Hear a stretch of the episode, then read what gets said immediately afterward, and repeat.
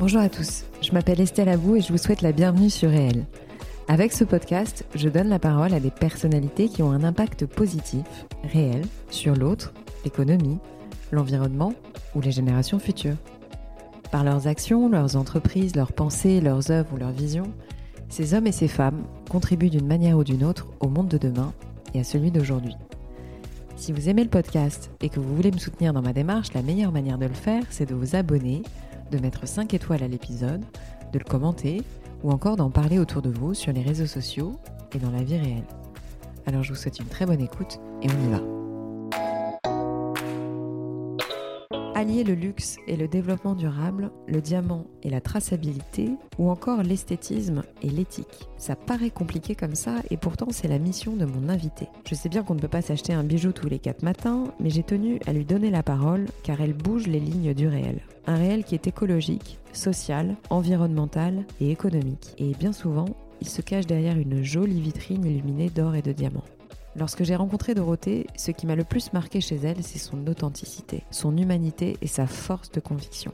Elle m'a épatée, non seulement en tant qu'entrepreneuse, mais en tant que femme. Elle est forte, sincère et engagée. Elle aime ce qu'elle fait et ça se ressent profondément. Et je suis convaincue que c'est pour ça qu'elle a bousculé les codes du luxe. Elle est parvenue à s'imposer en quelques années à peine dans le très sélectif secteur de la joaillerie française. Alors maintenant j'ai assez parlé, et je laisse place à mon invité Dorothée Contour-Morel, PDG de la maison J'aime, la première marque de joaillerie éthique made in France. Alors Dorothée, je suis ravie de te recevoir dans ce podcast. Est-ce que tu pourrais commencer par te présenter? Oui, bien sûr. Bonjour Estelle, moi aussi je suis ravie d'être là. Donc je suis euh, Dorothée euh, Contour, euh, fondatrice de la maison de joaillerie éthique GEM, Jewelry Ethically Minded, qui est une jeune maison de joaillerie française qui s'est engagée dès, son, dès sa création pour une joaillerie plus engagée, plus transparente, plus responsable. Donc justement, est-ce que tu pourrais nous raconter un petit peu plus en détail ce que c'est que le concept, le concept de GEM et, et pourquoi surtout tu as eu envie de te diriger dans ce secteur en tant qu'entrepreneuse sociale? Euh, le concept de GEM, c'est de pouvoir euh, euh, transformer un certain nombre de pratiques dans la filière joaillère, tout simplement parce que on, observe encore aujourd'hui, euh, en 2018, de, dans des enjeux socio-environnementaux sur l'ensemble de la filière qui sont euh, malheureusement encore assez graves. Je pourrais vous en parler un peu. Et l'idée, c'était de se dire, euh, bah, la joaillerie, c'est quoi? C'est le bijou précieux, c'est quoi? C'est un objet, c'est un personnel qui est précieux, comme son nom l'indique, qui est souvent à très forte portée symbolique, qui met en avant de la création, de la qualité, une histoire émotionnelle. Euh, et, qui portent des matières premières euh, précieuses qui, elles, malheureusement encore aujourd'hui, donc portent une histoire qui est un petit peu, euh, un petit peu moins jolie. Et avec J'aime, ce qu'on a voulu faire, c'est de rendre le bijou encore plus beau, de pousser cette beauté et cette recherche de d'excellence jusqu'au bout, en y intégrant des matières premières qui sont totalement tracées déjà et engagé et responsable. Et en fait, le défi, ça a été de trouver ces matières, notamment, euh, on va parler d'or, on va parler d'argent, on va parler de pierres précieuses.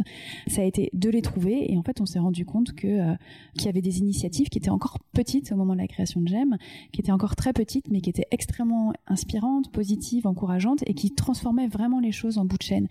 Et, et alors le, le, lien par rapport à la question qu'est-ce qui m'a amené là-dedans en tant mm-hmm. qu'entrepreneur social, c'est justement la, euh, une fois que je m'étais un peu posé la question de mais pourquoi, euh, pourquoi on n'a pas des matières plus responsables dans, dans l'utilisation des bijoux? Une fois que j'ai découvert que Fairmind existait et qu'il y avait des petites communautés minières à leur échelle, toutes petites, mais qui travaillaient à des solutions très concrètes pour transformer leurs pratiques, j'ai trouvé que bah, l'histoire était fabuleuse et qu'en en fait, euh, il n'y avait plus qu'un fil à tirer. Il fallait donner de l'ampleur à ces initiatives-là, leur donner de la visibilité et les aider à se, à se développer. Et comment tu as découvert en fait euh, donc c'est un label en fait c'est Fairmind. Oui, en fait, il faut que j'explique peut-être un tout petit peu d'abord donc qu'est-ce que donc le concept de, de GEM et qu'est-ce que cette matière première responsable? On va commencer par parler de l'or, c'est vraiment l'histoire de de la maison GEM est liée à vraiment à la découverte de l'or éthique, ce qu'on appelle l'or éthique. Nous, c'est un c'est un or qui est certifié donc du label Fairmind. Euh, Fairmind voulant dire euh, faire comme juste et mind comme millier. Euh, et cette ce, ce, label qui est avant d'être un label est d'abord un programme euh, et ambition euh, de transformer les pratiques dans la mine artisanale d'or. C'est important de se dire qu'on travaille ici avec des mines de petite taille, à petite échelle, qui permet une beaucoup plus grande maîtrise de son impact social et environnemental, et donc de transformer leurs pratiques pour leur permettre de travailler dans le respect d'une part des droits de l'homme, des droits du travail international, de conditions de sécurité, tout simplement dans des conditions de travail décentes et, et dignes, mais également qui leur permet de maîtriser l'impact environnemental et d'être engagés pour un développement humain et un développement équitable des, des communautés minières. Du coup, euh, ce, ce, ce, label, enfin en tout cas ce programme euh, Fairmind, qui est un programme qui est assez jeune, hein, qui a une dizaine d'années, donc mhm. c'est vraiment un or qui est nouveau dans le secteur de, de la joaillerie, qui euh, à l'échelle de l'industrie c'est très récent et qui ne touche encore qu'une dizaine de mines dans le monde, donc qui est encore Excuse-moi, j'ai raté le. j'ai manqué la question. Non, non, pas du tout. Non, non, mais c'est ça. C'est-à-dire, je, je, voulais juste en fait des chiffres un peu, tu vois, pour qu'on se rende compte de combien de mines sont concernées. J'ai souvenir que c'était une douzaine, effectivement. Euh, euh, est-ce que euh, on a des, manières de voir que certains impacts négatifs, on va dire, en opposition mmh. aux impacts positifs, est-ce qu'il y a des, preuves, tu vois, de ce que ça a permis de créer, mmh. Je sais pas, moi, en termes d'emploi, ou, tu vois Bien sûr. Donc, du coup, effectivement, Fairmine aujourd'hui, c'est 10 mines certifiées qui sont principalement en Amérique latine, puisque c'est là-bas que le programme est vraiment né, en Colombie, en Bolivie et au Pérou. On a depuis trois ans maintenant une, euh, une mine également en Mongolie et l'histoire est assez géniale parce qu'on a des, même une délégation de mineurs de Colombie qui sont allés visiter la mine de Mongolie pour des partages de bonnes pratiques, d'expériences. Enfin, c'était vraiment un moment fabuleux. Donc ça, ce sont les mines qui, qui ont la certification et qui produisent déjà de l'or Mhm. propre certifié Fairmind, mais on a également une cinquantaine de mines qui sont notamment en Afrique, qui sont dans le programme et qui sont en cours de transformation. En fait, tout ceci est piloté par une ONG qui s'appelle ARM, Alliance for Responsible Mining, mhm. euh, qui est une ONG internationale et qui travaille vraiment pour sensibiliser l'ensemble de la filière, surtout les, enfin, de la filière de minière artisanale de l'or, sur, euh, sur l'ensemble des continents. ces 10 mines, ça représente 5000 mineurs aujourd'hui et 500 kilos d'or produit euh, par an. Euh, c'est petit par rapport à l'échelle euh, de production mondiale. on parle de 1500 tonnes produites par an, donc 500 kilos, c'est vraiment petit pour le moment. mais ça change au quotidien la vie déjà de 5000 personnes. Évidemment, l'objectif, c'est que ça se développe de façon exponentielle. Il faut quand même savoir qu'on parle ici d'une industrie qui concerne 60 millions de personnes. Vous avez 15 000 mineurs artisanaux d'or qui travaillent directement dans la mine et 60 millions de personnes lorsqu'on inclut leur famille directe qui travaillent autour de la mine mmh. dans des conditions qui sont encore assez. Euh, euh, Mais à l'échelle du monde cette fois. À l'échelle du monde. Euh, donc, donc Fairmind apporte pour le moment sa petite sa petite goutte en fait pour transformer les choses. Mais ce qui est fabuleux, c'est que c'est une histoire qui est très très inspirante pour l'ensemble des autres communautés minières des pays avoisinants, mais également des autres continents qui commencent aussi à, s'intéresser à, ce sujet. Mais du coup, comment tu expliques le fait que, euh, voilà, aujourd'hui c'est tout petit, mais pourquoi Alors, euh, je mets un peu les pieds dans le plat, mais sans pour autant, euh, il faut surtout pas avoir une, pensée négative, mais c'est pourquoi les gens n'y vont pas en fait? Pourquoi les, maisons de les maisons de joaillerie historiques Pourquoi finalement, ma question est peut-être bête, mais pourquoi chaque euh, maison euh, ne se dit pas, euh, tiens, on va peut-être essayer de développer au sein de la maison mhm. quelques Il y, a un certain nombre de, maisons et d'acteurs qui se posent ces questions-là depuis quelques temps maintenant. Entre entre se poser les questions et vraiment faire changer les choses, ça met du temps. Le, contexte ici est que la filière joaillère est historiquement très intermédiaires et très morcelé. Donc c'était pas euh, naturel euh, ni même culturel dans le secteur pour un joaillier de se demander d'où venait, enfin ça peut paraître étrange, mais c'était la réalité de se demander d'où venait sa matière. Euh, l'or c'est une, c'est aussi une monnaie. C'est une, question qui se posait pas en fait. voilà, c'est une, c'est voilà, c'est une, une, matière qui est utilisée dans un, dans un certain nombre d'industries y compris dans l'industrie financière, également dans l'industrie joaillère, qui circule euh, selon voilà, une chaîne qui est encore une fois avec beaucoup d'acteurs. Euh, et les joailliers se posaient pas tellement euh, la question, le public non plus. Par ailleurs, c'est très récent en fait que les gens commencent à se dire mais tiens d'ailleurs où s'est fait l'or, d'où ça vient? Et, et finalement, euh, comment, qu'est-ce qui se passe euh, euh, en bout de chaîne? C'est des questions qui sont très récentes. Donc ça, c'est un premier élément de réponse. C'est et d'ailleurs, c'est une tendance de fond qui ne concerne pas du tout que le sur l'alimentaire, hein. sur l'alimentaire, sur, le textile, sur la mode. Sur, on a un public, que ce soit le client ou les acteurs, les marques, qui sont beaucoup plus en mutation et de plus en plus conscientes, ou en tout cas de plus en plus en questionnement. Ça reste encore marginal, mais il y a une tendance qui, qui qui émerge, mais encore une fois qui est récente. Ça c'est le premier élément. Le deuxième élément, à mon sens, il est que euh, la transformation là, elle est vraiment venue de Fairmind. C'est c'est du terrain. C'est d'ailleurs pour ça que l'histoire est aussi belle. C'est du terrain que des solutions ont émergé, se sont mises en place et qui ont été proposées sur le marché. Aujourd'hui, il y a peu d'or euh, certifié Fairmind qui est produit, même si ça double quasiment chaque année. Ah voilà, ça euh, double chaque année. Voilà, même s'il y a une forte, il y a une forte croissance, mais par rapport aux besoins des grandes maisons, c'est une petite production. Maintenant, c'est ce que dit euh, tout le secteur. Si tous les acteurs joailliers, ou, ou en tout cas beaucoup plus d'acteurs joailliers, se mettaient à demander aux mines, qu'elles soient, enfin, à leurs fournisseurs d'or, de leur produire, enfin, de leur fournir de leur Fairmind, la transformation sur le terrain irait aussi beaucoup plus vite. Mhm.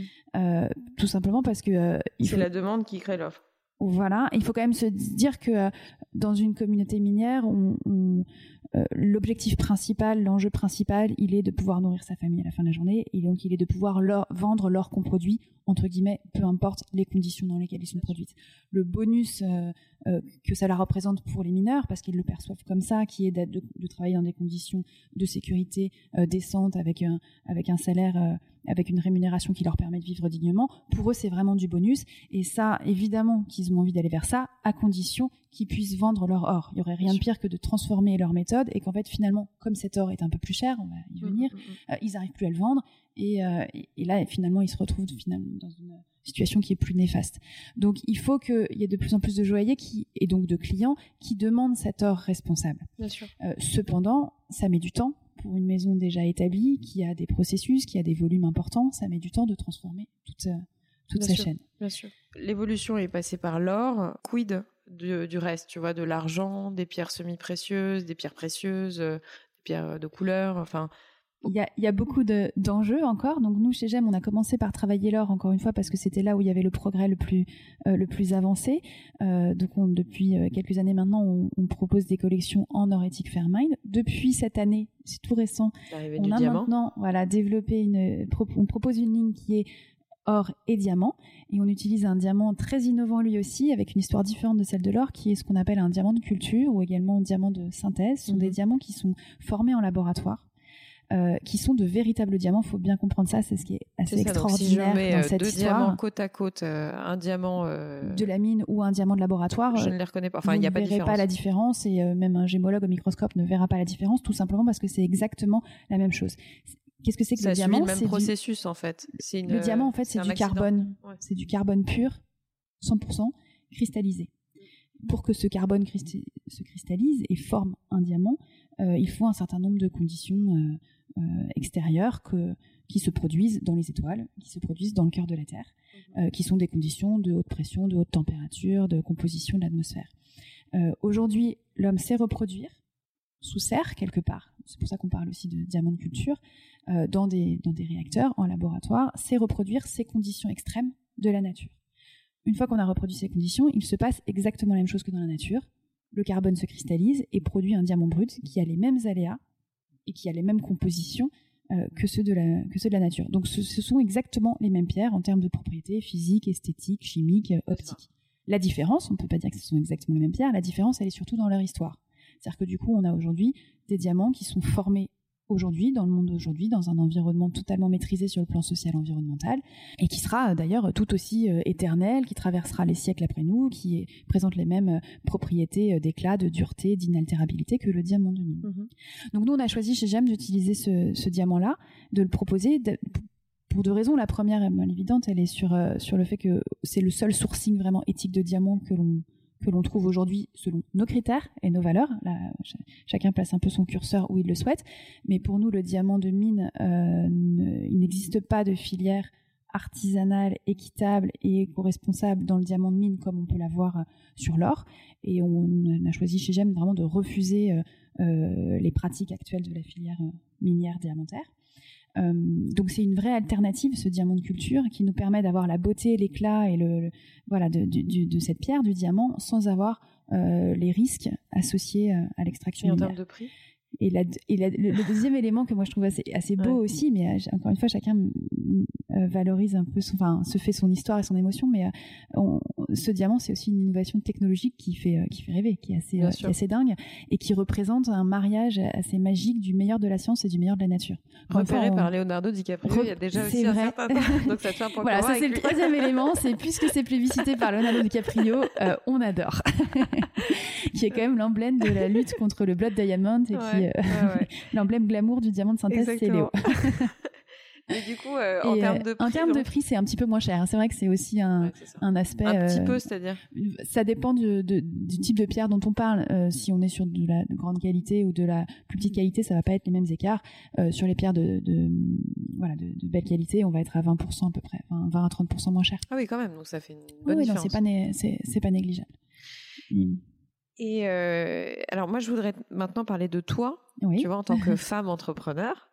Euh, donc on, s'est rencontrés il y a un certain temps maintenant et euh, honnêtement, tu m'as épatée parce que tu as relevé un challenge compliqué qui était de reprendre une sorte de marque endormie. Enfin, de, je pense que c'était il n'y avait pas de concept, il n'y avait pas de design, il y avait juste une sorte de marque voilà, qui, qui vivait.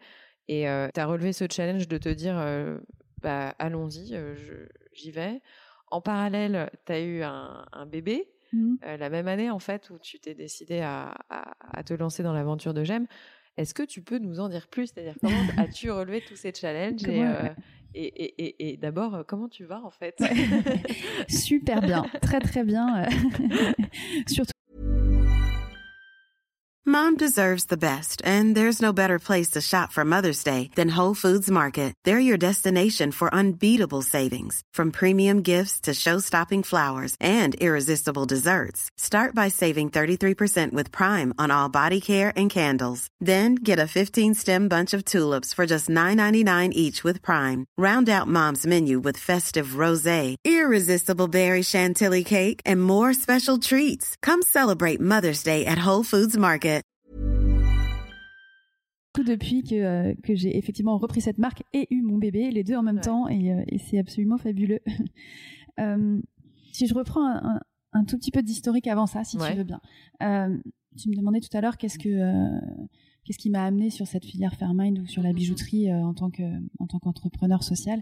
En fait, moi mon histoire, donc j'ai une formation euh, classique dans le business, quoi. Qui je suis diplômée HEC. En sortant d'HEC, j'ai travaillé pendant quelques années dans un cabinet de conseil en stratégie, donc j'étais très fort formé, formaté, si on peut dire, mhm. euh, capitalisme économique, mhm. business, euh, mhm. business first, euh, voilà. et mais j'ai toujours eu au fond de moi, depuis ça, depuis petite, hein, on n'explique pas tout, mais et je l'ai vraiment cultivé lors de mes études. J'ai toujours eu cette envie bah, d'avoir un rôle qui me parle, hein, qui a du sens, mais qui avoir d'avoir un rôle très concret dans la construction de de la société, pas que économique, mais dans, du, système euh, mm, mm. Euh, social dans lequel on, évolue, on vit, et puis d'apporter ma pierre aussi à, la construction du monde de demain, voilà, à mon niveau.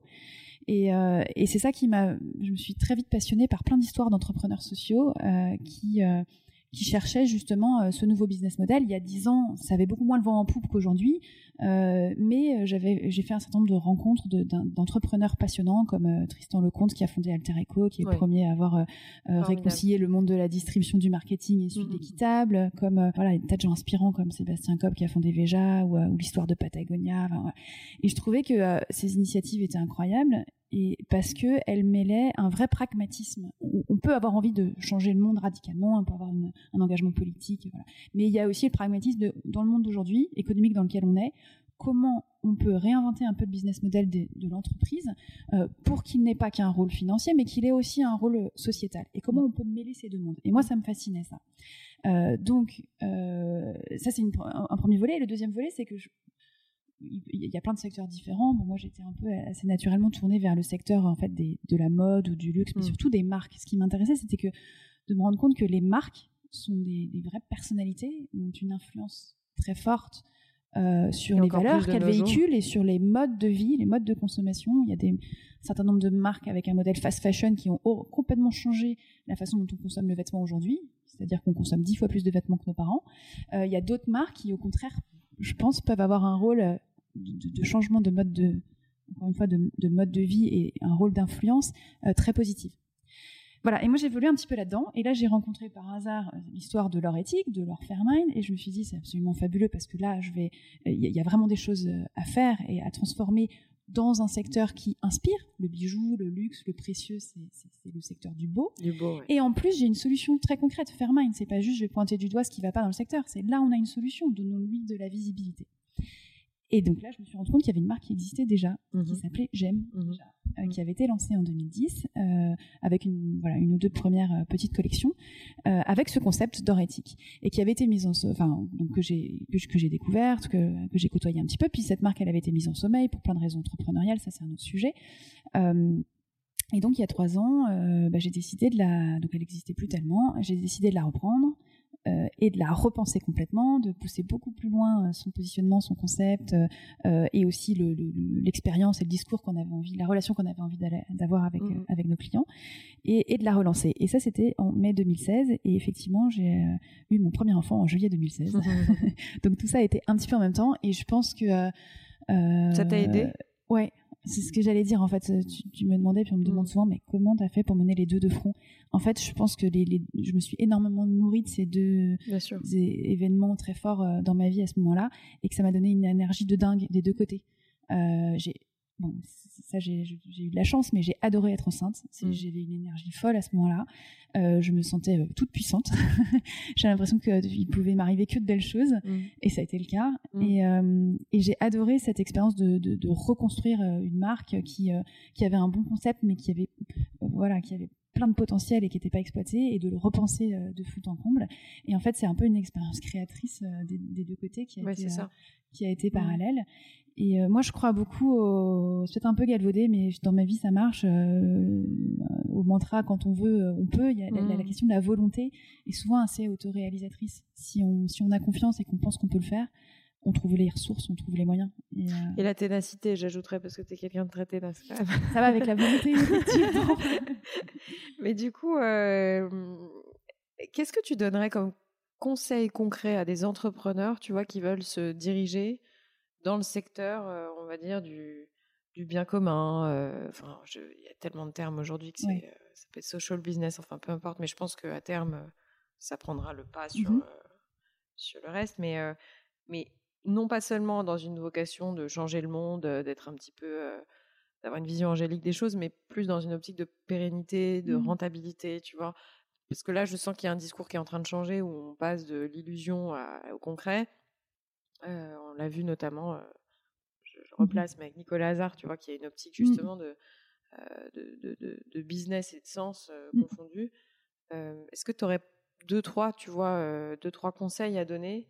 Ça peut être aussi sur la manière dont tu t'es financé, la manière dont tu as levé des fonds. quelle est l'approche la plus pragmatique à avoir aujourd'hui quand on veut lancer un business là-dedans? Je pense, je pense que ce qui est vraiment important, c'est de jamais perdre de vue son objectif. Euh, initial qui est si, tel est l'objectif dont on parle là, c'est-à-dire de monter un business qui a du sens, ça peut vouloir dire plein de choses qui a du sens, mais euh, que ce soit dans l'environnemental, dans le social, dans le service, enfin dans tas de choses. En tout cas, on veut monter un business qui a du sens et qu'on a quelle est l'ambition qu'on se, fixe à côté. Si c'est d'avoir euh, une entreprise autofinancée, on peut avoir d'autres modèles hein, qui sont des associations, qui sont des fondations, plein de choses, mais si on est dans l'entreprise autofinancée, autonome, rentable, pérenne. Euh, il faut voilà bien avoir en tête dès le début que ces deux objectifs-là, le sens et le modèle économique qu'on s'est fixé, euh, vont toujours de pair et de jamais laisser un objectif prendre le pas sur l'autre. Ça, marche dans les deux sens en fait. Je pense que c'est vraiment important, c'est de se dire, il faut pas en grandissant ou en construisant mon entreprise parce qu'il y a plein de contraintes, il y a plein de difficultés, voilà, euh, que je perde de vue mon objectif social ou éthique ou de sens euh, du démarrage. Et à l'inverse, euh, par conviction et par engagement, ne pas perdre de vue non plus l'objectif euh, économique. Moi, je, tous les jours, quand, parce que le quotidien de l'entrepreneuriat, c'est aussi d'abord beaucoup d'opérationnel. Mmh. tous les jours dans mon métier, qui est en fait un métier de, créateur de bijoux et de, de, communication et de commercialisation de lignes de bijoux, éthique, mais d'abord de mmh, Tous les jours, je me dis, dans ce qu'on fait avec, l'équipe, on se dit, est-ce que ce qu'on fait aujourd'hui, si c'était pas éthique, ça marcherait? L'éthique n'est pas un argument de vente en tant que tel. C'est important ce que tu dis. C'est un, c'est un, c'est les valeurs de notre marque, c'est ça fait partie de l'expérience, ça fait partie du lien qu'on a avec nos clients, c'est nos engagements en tant que joaillier et en tant que en tant qu'acteur économique que ça marche, en fait Mais quand je fais un design, quand je fais une photo, quand je négocie un contrat avec un point de vente, j'ai plus l'éthique en tête. C'est mon modèle économique qu'on a choisi qui, qui prime. Je pense que ça c'est important parce que si le concept il marche indépendamment de l'engagement, avec l'engagement il cartonne, c'est obligé. Ça mmh. apporte forcément euh, une valeur ajoutée euh, supplémentaire. Et euh, deuxième conseil, ce serait, mais ça va avec, mais c'est effectivement beaucoup de persévérance et de ténacité. On, on fait les choses, l'entrepreneuriat en général, mais encore plus quand on est dans l'entrepreneuriat engagé, on fait justement les choses par engagement, par conviction et par passion et il faut se, bah, je voulais en faut se faire confiance là-dessus aussi. C'est euh, faut, pour être convaincant, il faut être convaincu et faire en sorte que tu portes un projet plus qu'une démarche euh, marketing ou euh, voilà parce qu'aujourd'hui je pense que ceux qui seront vraiment habités et, et qui porteront un engagement ferraillé au corps, qui avanceront. Il faut qu'il soit. Moi je pense que en tout cas il est beaucoup plus fort lorsqu'il est vraiment authentique. Sincère. Ouais. Mmh, mmh. Ça m'intéresserait d'avoir ton point de vue sur le secteur de la joaillerie, euh, tu vois, en France. Euh, comment ça se porte euh, Qu'est-ce qui se passe Quels sont les, qu'est-ce que tu ressens toi sur ce secteur-là? Si on parle du bijou précieux, de, donc en matière précieuse, plutôt bijou de luxe, donc du, secteur de la joaillerie, bah, c'est un marché qui historiquement est en France, si on commence par le marché français, historiquement assez dominé par deux, deux, grands types de, d'acteurs. Mhm. Je parlais un peu économique là, mais euh, vous avez d'un côté euh, les grandes maisons de joaillerie, qu'on peut peut-être euh, résumer sous le terme la place Vendôme. Et, et, annexes, mais, mhm. et de l'autre côté un grand nombre de qu'on appelle de joailliers de quartier dans le sens de, boutiques, de bijouterie ou de joaillerie, de villes qui ont une relation très de proximité hein, avec avec leur voisinage et avec avec leur clientèle et qui souvent d'ailleurs proposent des créations qui ne sont pas des créations de marques. Euh, bon, cette partie du, du secteur-là va, va pas très bien depuis une dizaine euh, d'années. Euh, c'est de, il y a une concurrence très très forte du, du bijou asiatique. pas toute la partie non brandée est, difficile, mais c'est un autre sujet. Mmh. les, marques de joaillerie, il se passe des choses très intéressantes pour le coup parce qu'il y a de plus en plus de, de créateurs, de nouveaux, de nouveaux entrants, de nouvelles marques qui se créent, qui se montent.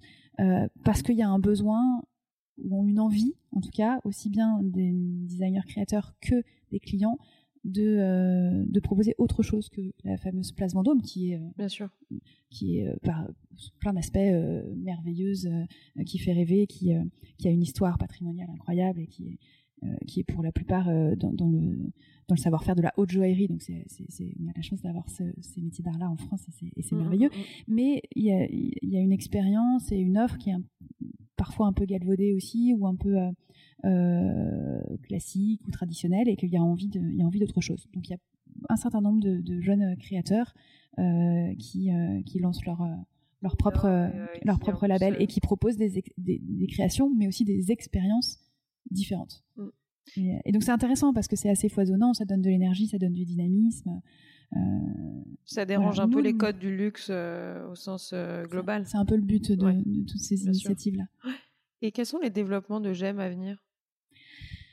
Là, on a beaucoup de, beaucoup de nouveautés déjà cette année qui viennent d'être amorcées. Euh, j'en ai parlé, mais le lancement de notre ligne Diamant est quand même une grande étape pour le, développement euh, de notre, de notre maison. Euh, on a bien sûr envie, pour l'instant, on a une, ligne avec diamant de culture assez courte, qui est une forme octogonale empierrée de diamants. On a évidemment envie de proposer des bagues de fiançailles et de, mhm. de développer toute cette gamme de diamants autour du solitaire, qui est un des bijoux symboliques forts. Euh, on a envie de faire ça l'année prochaine, bien sûr. On en propose déjà quelques-uns, euh, mais de développer cet axe-là. On vient aussi d'ouvrir notre boutique il y a quelques mois dans le, dans le premier arrondissement à Paris. Loin de la place Vendôme. Pas très loin de la place Vendôme, dans le quartier Saint-Honoré, qui est donc au 10 rue d'Alger, qui est un, très bel écrin. Sur, très belle boutique. Et on est sur place d'ailleurs, ça c'est assez formidable. On a toute l'équipe qui travaille euh, vraiment sur, sur l'annexe. Donc c'est à la fois une boutique, mais c'est notre maison. Hein. donc on fait beaucoup d'événementiels aussi mm, mm, mm. dans cet endroit. Donc on est, c'est un, un, projet qui vient de démarrer, mais qui, qui, va être animé sur, sur les années qui viennent. Euh, et puis voilà, la prochaine étape, c'est d'aller euh, d'aller toucher un peu l'international. Hmm. Bah, je te le souhaite. Est-ce que tu aurais un message à faire passer ou est-ce que tu aurais envie de dire quelque chose Voilà. Moi, je suis quelqu'un de naturellement très positive. Mmh pas, naïve, mais très positive. J'ai plus envie de parler de, choses inspirantes que de choses qui me préoccupent, même si évidemment il y a, beaucoup, de, beaucoup de sujets en amont de ça. Mais il y a un mouvement très fort quand même qui est en train de s'accélérer que, que, je, que je perçois hein, depuis, mmh. depuis six mois même, même peut-être même depuis 2-3 mois, ça, par exemple à Paris. une accélération euh, moi, ça fait 8 ans que dans le milieu de la mode et du luxe, engagé, euh, la mode éthique, des démarches éco-responsables, euh, il y a plein d'autres secteurs, hein, mais si déjà on se concentre sur celui qui m'entoure, qui est celui de la mode et du luxe, ça fait 8 ans que je suis là-dedans. Il y a des tas d'initiatives depuis longtemps qui sont très belles. Il y a des gens très, très actifs qui, qui, font des belles choses. mais la résonance que c'est en train de, enfin, qui est en train de s'accélérer cette année, et, et je trouve ça extrêmement encourageant, extrêmement positif. Alors on va dire oui, mais c'est encore marginal, oui, mais entre ce qu'on dit et le passage à l'acte, est-ce que le consommateur change vraiment Est-ce que les marques changent vraiment? Moi, je suis beaucoup, en ce moment, beaucoup interviewée aussi sur le greenwashing, sur euh, bon, on, peut toujours trouver euh, des tas de, de, de, d'aspects, euh, enfin de suspicion, bien sûr, euh, moi, je trouve que c'est extrêmement positif et j'ai envie d'encourager tout le monde vers, euh, vers ce, ce, mouvement et je voudrais que ça donne de l'énergie et que ça galvanise euh, plus que ça ne fasse peur parce qu'on a aussi, on entend aussi le corollaire de, de, tous ces sujets qui font surface, c'est que c'est qu'il y a un, si on prend le sujet de l'écologie, par exemple, il y a quand même une, une, terreur, une terreur qui se, met, qui se met un peu en place sur un certain nombre de sujets.